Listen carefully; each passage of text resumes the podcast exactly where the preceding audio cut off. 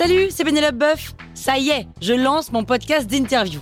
Il s'appelle On tisse la toile et c'est un podcast qui révèle la face cachée des invités.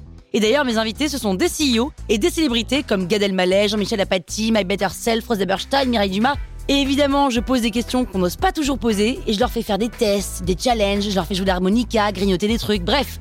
Rendez-vous sur On tisse la toile pour découvrir une interview tous les lundis. Ciao Sur écoute. Rebecca. Rebecca. Ouais, j'avais une pote qui s'appelait Rebecca quand j'étais en primaire.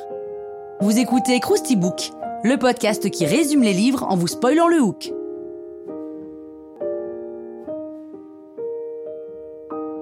Allez, je vous rafraîchis la mémoire Rebecca est un roman policier de la romancière britannique Daphné du Maurier, paru en 1938. C'est l'histoire d'une jeune femme de 20 ans dont on ne connaît pas l'identité. Tout est raconté à la première personne et pas une seule fois au cours du récit son prénom ne sera prononcé.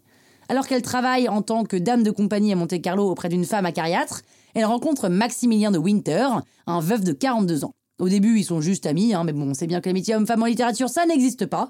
Donc ils tombent amoureux, même s'ils ont plus de 20 ans d'écart, et rapidement, Maxime lui propose de l'épouser et de venir vivre avec lui à Manderley, dans son magnifique manoir en Cornouailles. Elle accepte parce que les Cornouailles, c'est beau, et les veufs riches de 40 ans, c'est sympa aussi. Dans son manoir, Maxime vit entouré de personnel. Parmi le personnel, il y a Madame Danver, la gouvernante, qui passe son temps à comparer la narratrice à Rebecca, la précédente épouse de Maxime, morte un an plus tôt. Il est toujours question de sa beauté, son intelligence, son charisme, son autorité naturelle. Et c'est marrant parce que la narratrice n'a pas de prénom, mais cette femme, cette ex, cette morte qui n'est absolument pas présente est partout. D'ailleurs, le livre porte son nom. Hein. En fait, le personnage principal du roman, c'est elle, c'est Rebecca, c'est l'ex-femme, et c'est le titre. Cette situation est très déstabilisante pour la narratrice qui a du mal à trouver sa place dans le ménage, d'autant qu'elle est plutôt timide et réservée et qu'elle a l'impression que son mari est tenté par le souvenir de son ex-femme.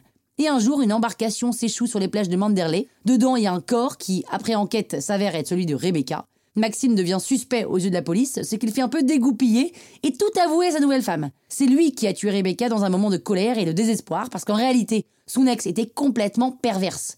Et c'est pour cette raison que depuis leur arrivée ici, il était si distant. Une fois libéré de son secret, Maxime laisse enfin son amour pour la narratrice s'exprimer.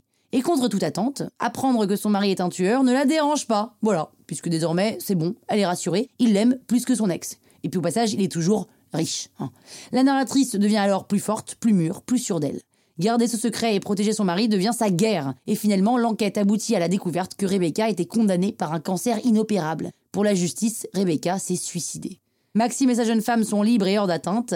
Alors qu'ils roulent vers Manderley plein d'espoir et d'amour, ils remarquent un ciel rouge sans incandescent. La demeure est en train de brûler. Madame Danver, la gouvernante, y a mis le feu.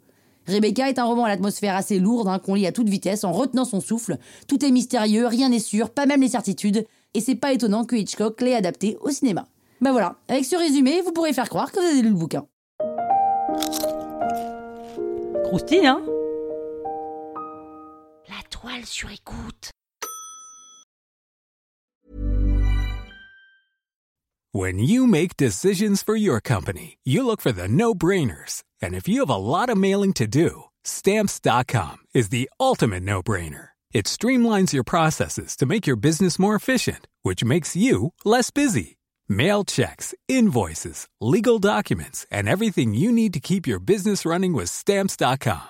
Seamlessly connect with every major marketplace and shopping cart Schedule package pickups and see your cheapest and fastest shipping options from different carriers with rates up to 89% off USPS and UPS rates. And with the stamps.com mobile app, you can take care of mailing and shipping wherever you are. Make the same no-brainer decision as over 1 million other businesses with stamps.com. Sign up with code program for a 4-week trial plus free postage and a free digital scale. No long-term commitments or contracts. That's stamps.com.